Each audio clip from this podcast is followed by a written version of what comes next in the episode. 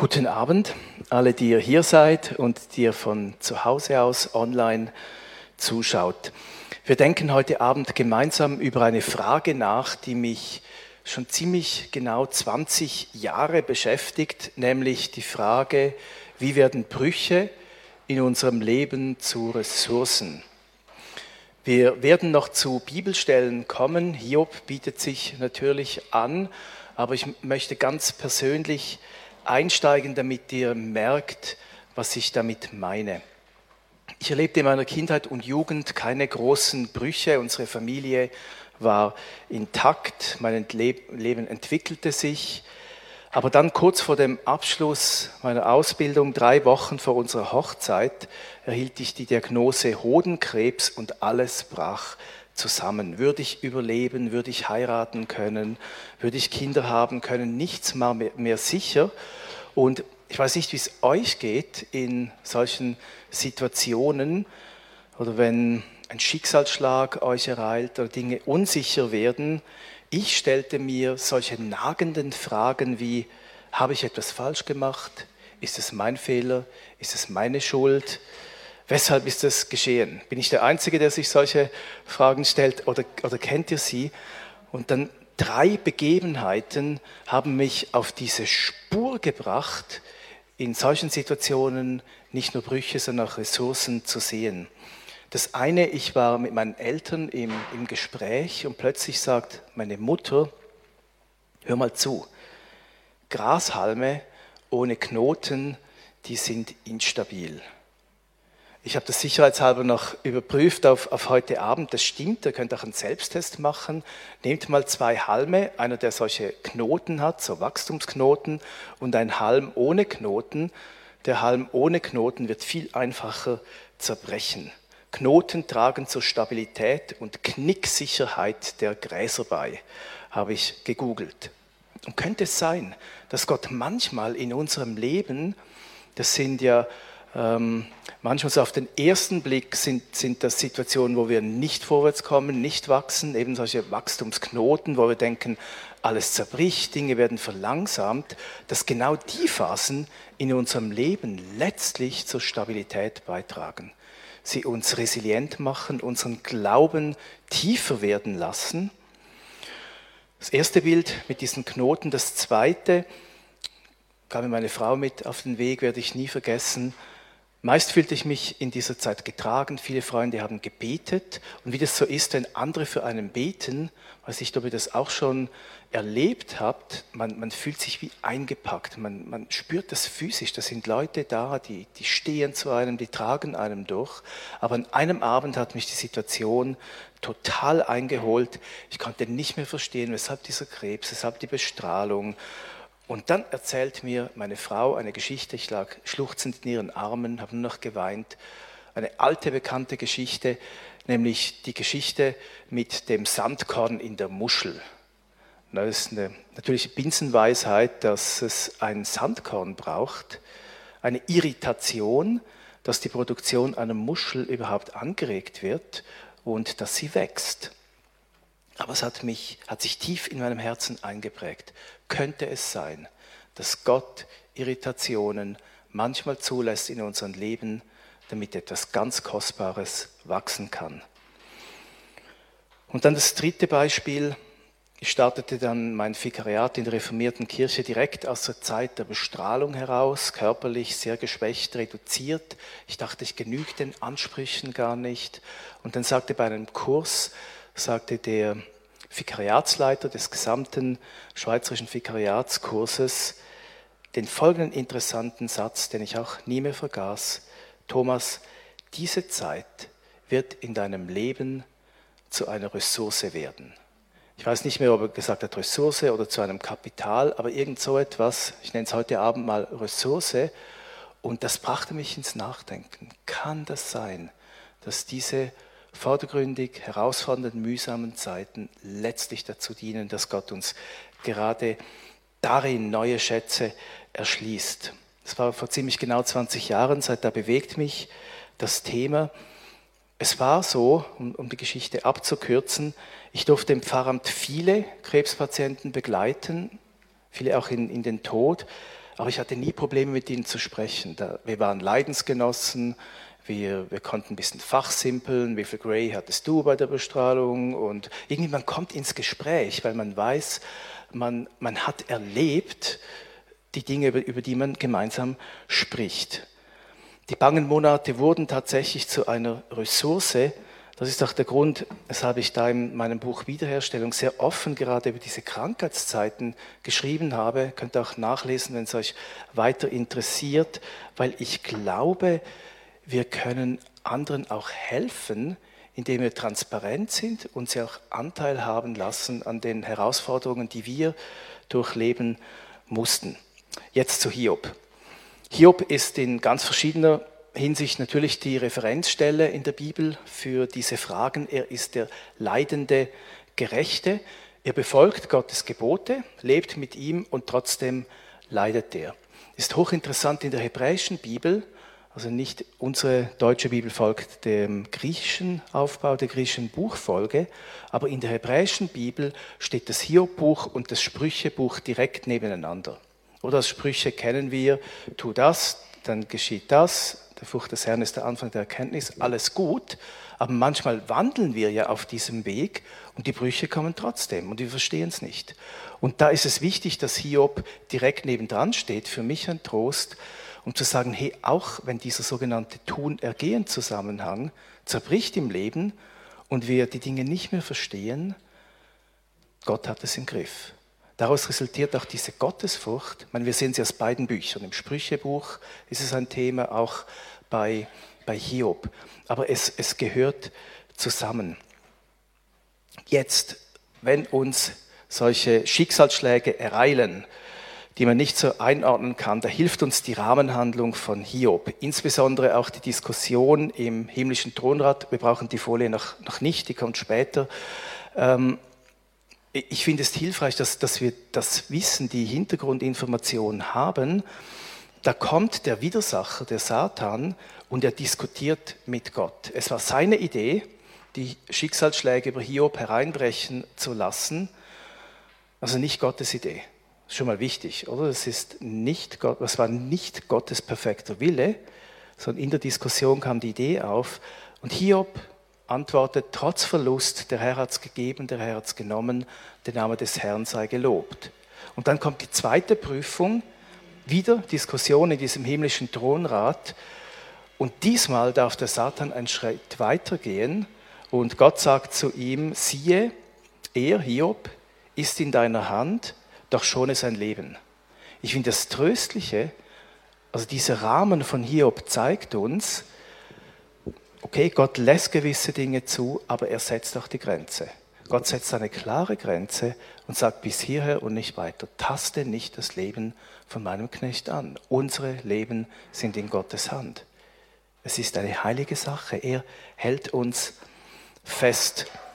Es gibt keine Situation, in der wir sagen können, oh my goodness, ich glaube, Gott hat mich vergessen. Wahrscheinlich oder dass Gott sogar sagen würde, oh doof, das ist mir jetzt ähm, entglitten, habe ich nicht gesehen, das sind noch acht Milliarden andere Menschen gar nicht gesehen, dumm, dass das jetzt passiert ist. Nein, es muss alles über den Tisch Gottes. Also Gott sieht, was uns geschieht im Leben, selbst wenn es nicht sein Wille ist. Diese Differenzierung ist auch hilfreich. Oder ähm, selbst wenn es nicht diese guten Pläne Gottes sind, sondern Schicksalsschläge kommen, Gott hat es gesehen, es ging über seinen Pult und Gott hat auch seine Absichten darin. Gott macht aus dem Mist meines Lebens Dünger. Jemand hat es schon geschrieben, als das Predigtthema angekündigt wurde. Ja, genau, das ist so. Jetzt bei Hiob haben wir den leidenden Gerechten. Was ist, wenn ich die Brüche selbst verschuldet habe? Wenn ich meine Arbeitsstelle verloren habe, wenn die Beziehungen in Brüche gehen. Da sind die Fragen manchmal ähm, fast noch schwieriger, aber wir werden dann im Neuen Testament auch ein Beispiel anschauen von jemandem, der oder von zwei Personen, die total selbstverschuldet in schwierigen Situationen waren und trotzdem macht Jesus etwas Gutes daraus. Also in jeder Situation, es gibt Hoffnung. Zurück zu Hiob. Eben, diese Umstände sind zwar nicht von Gott, aber Gott lässt sie zu und er hat seine tiefen Absichten darin.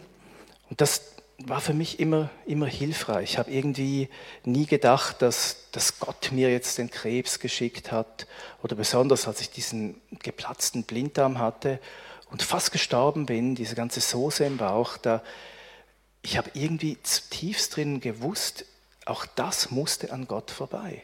Oder er hat im Griff. Ich glaube, das ist wichtig in, in, diesen Situationen, dass Sie das wissen. Es gibt eben diese, diese Linie, das sagt Gott, ja bis hier und, und nicht weiter. Ähm, und auch letztes Jahr diesen Bruch im wahrsten Sinn des Wortes meine, meines Beins, der, der Skiunfall. Ich habe nie gedacht, dass das ist von Gott, sondern es passiert, vielleicht meine Dummheit, aber trotzdem, Gott hat seine Absichten darin. Er kann eben aus diesen Brüchen auf ganz verschiedenen Ebenen Überlege dir auch heute Abend, wo, wo deine Brüche sind, wo es weh tut im Leben. Gott hat einen Weg. Was ich gelernt habe, meine Brüche waren gesundheitlicher Natur, dass die Warum-Frage wenig bringt. Das sehen wir auch bei Hiob. Aber die Wozu-Frage ein Schlüssel ist. Hiob fragt Gott, warum? Warum ist es geschehen? Gott antwortet ihm schon, aber gibt ihm nicht wirklich eine Begründung, für das Warum, sondern Gott sagt zu ihm lediglich, lest einmal Hiob, wenn, wenn euch die Figur fasziniert, Hiob 38 zum Beispiel aus dem Sturm, wo warst du, als ich die Erde gründete? Oder sieh mal die Tiere an, was ich da alles gemacht habe, kannst du mithalten? Also Gott zeigt Hiob sein Menschsein auf, da kommt auch eine Gottesfurcht in, in Hiob und, und er spürt, Gott ist Gott, er hat seine Wege. Manchmal verstehe ich die Wege nicht, aber er ist Gott und er hat seine Absichten. Eben das Wozu, was, was macht er jetzt in all dem drin? Dazu nochmals weiter mit Hiob. Was geschieht, als diese Brüche ins Leben von Hiob kommen, diese Schicksalsschläge ihn treffen? Seine Frau wird total bitter. Sie sagt, hältst du noch fest an deiner Frömmigkeit, sage Gott ab und stirb. Mein, sage Gott ab und stirb. Geht's viel bitterer? Ne? Also viel bitterer kann man gar nicht mehr werden als diese Frau von Hiob. Und bei Hiob das Gegenteil. Im Vers drauf, schaut mal, das Herz von Hiob, haben wir Gutes empfangen von Gott und sollten das Böse nicht auch annehmen. Zwei Vers, ein Vers Differenz, eine total diametral entgegengesetzte Haltung. Ja? Beide erleben dasselbe. Mein Beruf hat es mit sich gebracht, dass ich viele Altersheimbesuche machen durfte, ähm, bei verschiedenen Gelegenheiten von der Ausbildung an. Und ich habe früh gemerkt, das ist eigenartig. Es gibt gewisse Zimmer, da geht man hinein und da ist so viel Bitterkeit, über alles, was im Leben geschehen ist, dass man richtig bedrückt wieder rausgeht und in andere Zimmer geht man hinein, hört Dinge, aber geht richtig auferbaut wieder hinaus, weil das so viel Dankbarkeit ist. Und früher habe ich gemerkt, die Biografien und Dankbarkeit oder Bitterkeit, das korreliert nicht unbedingt. Also es ist nicht so, dass wer mehr Schicksalsschläge erlebt hat, denn von außen gesehen, man zieht ja nie ins Herz. Aber wer eher herausfordernde Leben hatte, dass die Personen bitterer waren als Leute mit einem sogenannten einfacheren Leben. Nein, oft waren Leute mit vielen Schicksalsschlägen sowas von dankbar und du spürst, sie, sie sind irgendwie an sie mit Gott das verarbeitet und, und andere sind bitter über, im Vergleich dazu Kleinigkeiten. Man, manchmal ist es auch umgekehrt, jetzt ohne ein Gesetz darauf abzuleiten, aber was ich beobachtet habe, dass es offensichtlich eine Kunst des Lebens ist, wie wir mit diesen Zeiten umgehen. Und im Alter, das, ich denke, je länger wir leben, desto extremer kultivieren wir diese eine oder andere Haltung. Die Haltung von Hiobs Frau. Oder je mehr Bitterkeit wir kultivieren, desto bitterer werden wir, desto mehr zieht es uns nach unten.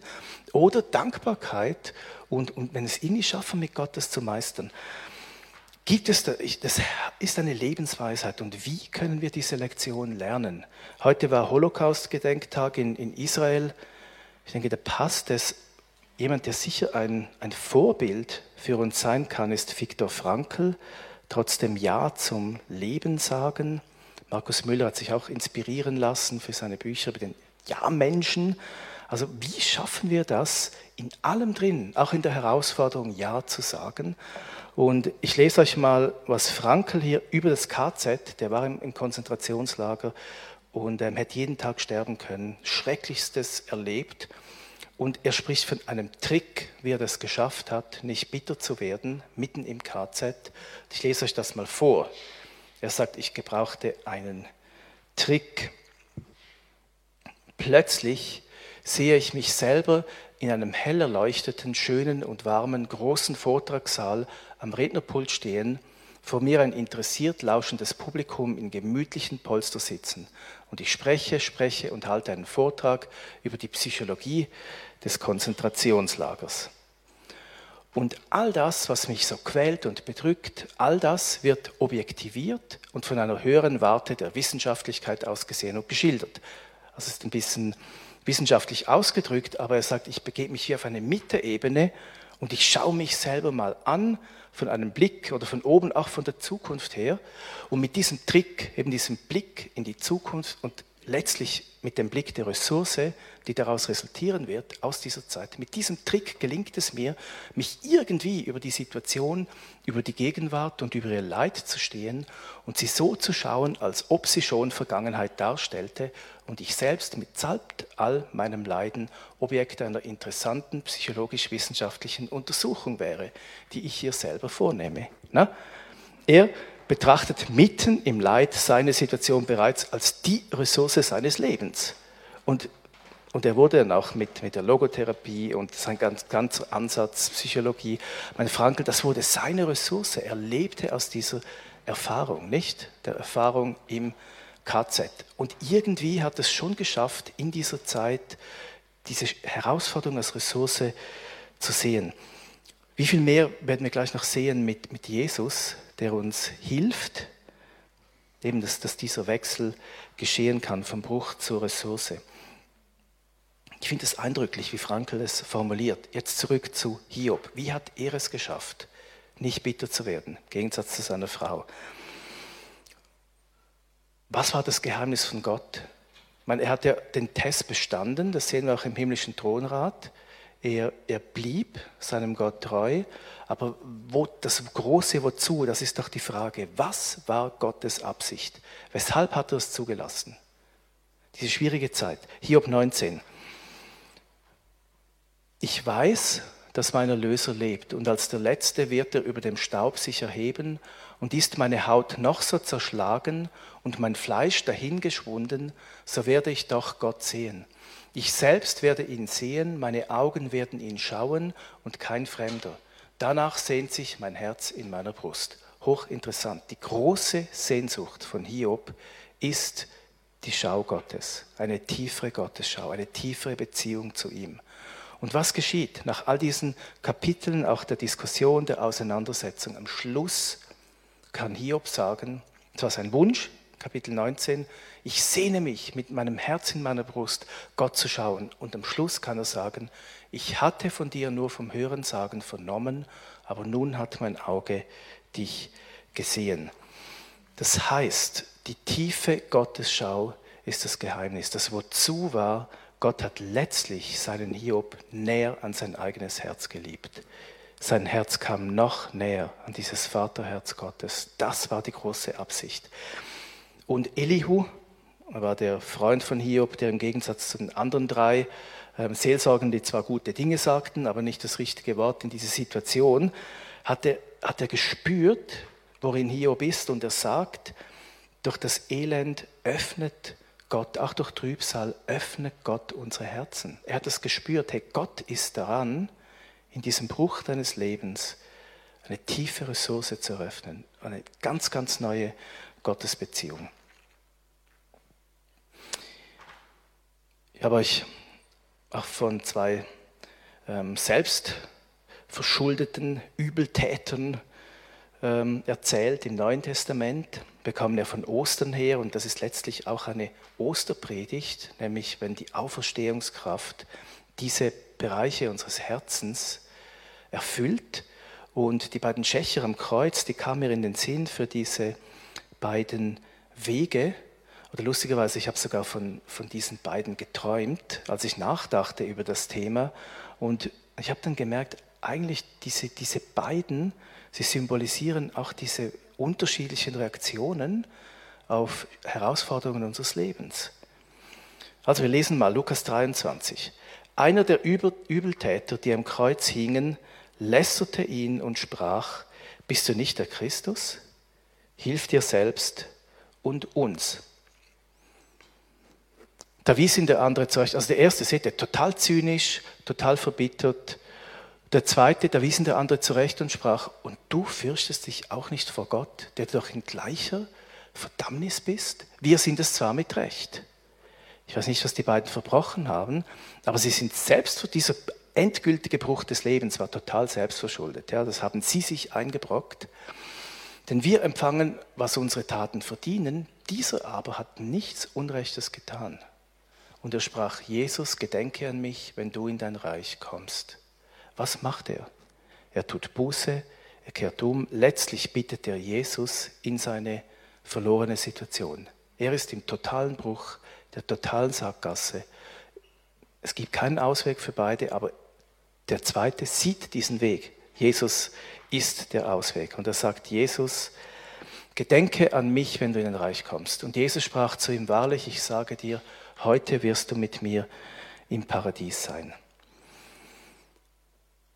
Er war gerettet. Das ist die Ressource schlechthin, das ewige Leben. Dann gibt es eine größere Ressource des Lebens und ihm wird diese Ressource eröffnet durch das Kreuz und uns allen auch. Oder im Blick auf Jesus, er merkt, dieser Gerechte neben mir ist für mich gestorben, für meine Schuld, für meinen Bruch, für mein Vergehen und im Blick auf ihn ist das Leben. Und wenn wir diese Frage heute Abend beantworten wollen, wie werden Brüche in unserem Leben zu Ressourcen, gibt es eine ganz einfache Antwort, nur am Kreuz. Der Schächer am Kreuz hat es in der Tiefe verstanden und, und erfahren. Letztlich war sogar eben dieses Verbrechen, dieser Verbruch hier, das Zerbrechen hat ihm zum Leben gedient und wurde die ultimative Ressource seines Lebens. Wie kann Bitterkeit in unseren Herzen besiegt werden? Nur durchs Kreuz. Wunderbar vorweggenommen im, im Alten Testament. Wir sprachen über Bitterkeit und, und Dankbarkeit. Rick Scheuner formuliert das immer so schön. Trials make you bitter or better. Also Herausforderungen machen uns entweder bitter, ja, sie haben das Potenzial, und es ist ja auch schwierig, ja, es ist eine natürliche Reaktion unserer Herzen. Aber wenn wir einen Ort haben, wo wir mit der Bitterkeit hin können, dann können sie uns eben, in Anführungszeichen, besser, sie können zu einer Ressource werden, uns festigen im Glauben. 2. Mose 15, die erste Art, als das Volk Israel aus Ägypten kommt, ist Mara, die erste Begebenheit nach dem Durchzug des Schilfmeer. Wieso Mara? Weil da so viel Bitterkeit war. Und Mose schreit zum Herr und der Herr zeigte ihm ein Holz, das warf er ins Wasser, da wurde es süß. Und dann in diesem Kontext fällt auch die Aussage dann von Gott, ich bin der Herr, dein Arzt.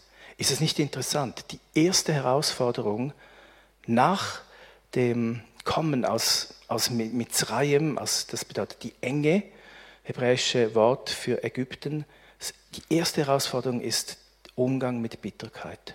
Ich glaube, in unserem Leben auch, das ist oft ein Test. Wie gehen wir um mit den Dingen, die wir nicht verstehen, die uns auch ungerechtfertigterweise zugefügt wurden? Und wir brauchen Holz. Mose brauchte Holz und auch wir brauchen Holz. Das geht nicht aus eigener Kraft und zwar nicht einfach ein bisschen Süßholz, dass sie da reinraspeln, so ein bisschen gute Worte oder ähm, wo wir so ein bisschen unsere Seele besänftigen. Ah, war doch gar nicht so schlimm und stell dich nicht so an. Zeit heilt Wunden. All das Zeug, das ist nur Süßholz. Ja? Geraspel, letztlich nimmt uns das die Bitterkeit nicht weg. Aber das Kreuz, dieses Stück Holz, macht uns wieder heil, kann eben diese schwierige wenden. Die Verwandlung von Bitterkeit zur Dankbarkeit geschieht am Kreuz. Durch seine Wunden werden wir geheilt. Und auch durch seine Wunden, wenn unsere Wunden heil werden, kann letztlich Heilung auch durch unsere Wunden weiterfließen. Aber wichtig ist, das scheint mir wichtig, dass erst unsere Wunden geheilt werden Noch eine letzte Stelle aus dem Alten Testament. Für wahr, er trug unsere Krankheit und lud auf sich unsere Schmerzen. Wir aber hielten ihn für den, der geplagt und von Gott geschlagen und gemartert wäre, aber er ist um unsere Missetat willen verwundet und um unsere Sünde willen zerschlagen. Die Strafe liegt auf ihm, auf dass wir Frieden hätten. Dieser Satz im Hebräischen sind es nur drei Worte. Musar, Shlomenu, Alaf. Die Strafe zu unserem Frieden auf ihn. Das ganze Evangelium in drei Begriffen verdichtet. Also die Strafe zu unserem Frieden auf ihn. Er starb, damit wir Frieden haben mit Gott. Ewigen Frieden, aber auch Frieden jetzt, dass Frieden in unsere Herzen kommt. Durch seine Wunden sind wir geheilt. Daraus fließt Heilung, aus dem Kreuz aus seinen Wunden. Gary Keller hat oft über dieses Prinzip gepredigt. Er nannte das Autorität aus Wunden. Zuerst kommt die Autorität aus den Wunden von Jesus. Aber wenn wir ihm unsere Wunden hinhalten, auch unsere Wunden geheilt werden, dann kann auch Autorität aus, aus unseren Wunden heraus weiterfließen. Wie das Lied von Jonas Schumacher, Esche zu Gold oder aus der Wunde von gestern fließt heilig für morgen. Wenn unsere Wunden von gestern Heilung erfahren, dann fließt daraus etwas für die, für die Zukunft. Ich habe eingangs über die Krebsgeschichte gesprochen und ich kann mich gut erinnern, ich habe zwar physisch diese Krankheit dann, dann überlebt, ich wurde auch von meiner Unfruchtbarkeit geheilt, erst konnte ich keine Kinder haben, dann trotzdem, aber es war ein Weg und ich war zweimal hier in einem Dienstaggottesdienst und zweimal hat Schüli Tanner für mich gebetet. Ich weiß noch, einmal wegen dieser Diagnose dann und einmal ging es um den Schatten der Krankheit. Schüli hat mich angeschaut und hat gesagt, irgendwie, du bist immer noch gezeichnet von dieser Krankheitszeit. Wir müssen das in die Wunden von Jesus bringen. Denn dort findet dieser Austausch statt. So haben wir gemeinsam gebetet an diesem Kreuz und ich habe nochmals meine Wunden in seine Wunden gelegt, symbolisch, und fand dieser, dieser Austausch statt und habe wieder Leben empfangen. Es geht um diesen Tausch.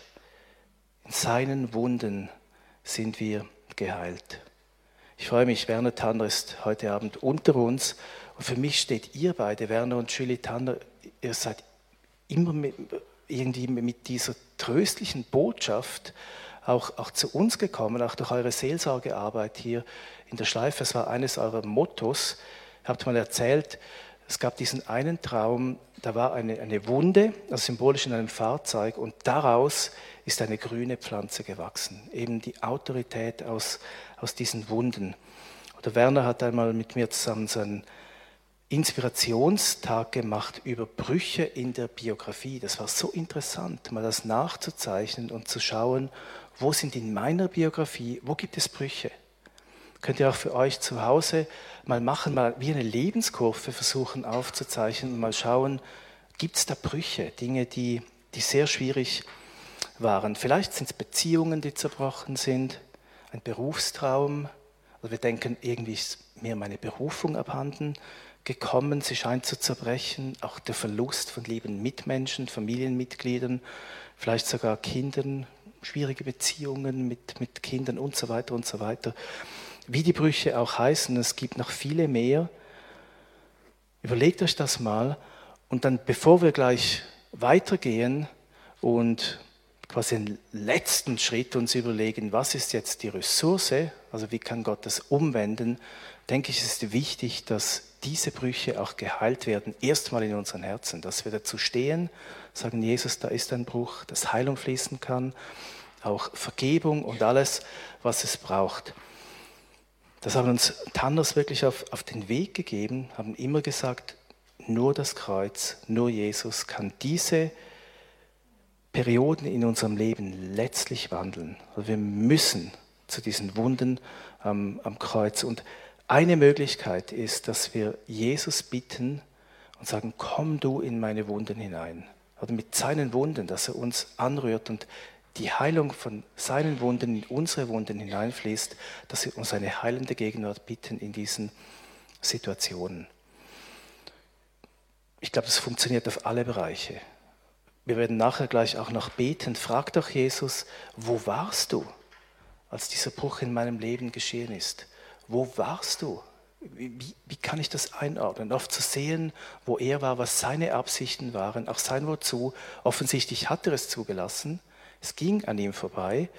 Und wie, ja, wie kannst du jetzt die Dinge wenden? Wo, wo bist du? Zeig mir das.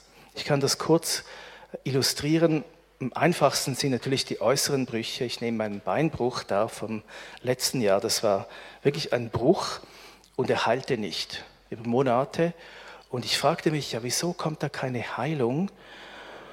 Und haben mir verschiedene Menschen dann gesagt, ja, da, da ist noch ein, ein Trauma drin und ähm, da ist, du bist traumatisiert, das, das muss erst abfließen, bis ich dann irgendwie geglaubt habe und gesagt habe, ja, wahrscheinlich schon. Ich hatte auch immer diese Albträume von Skiunfällen.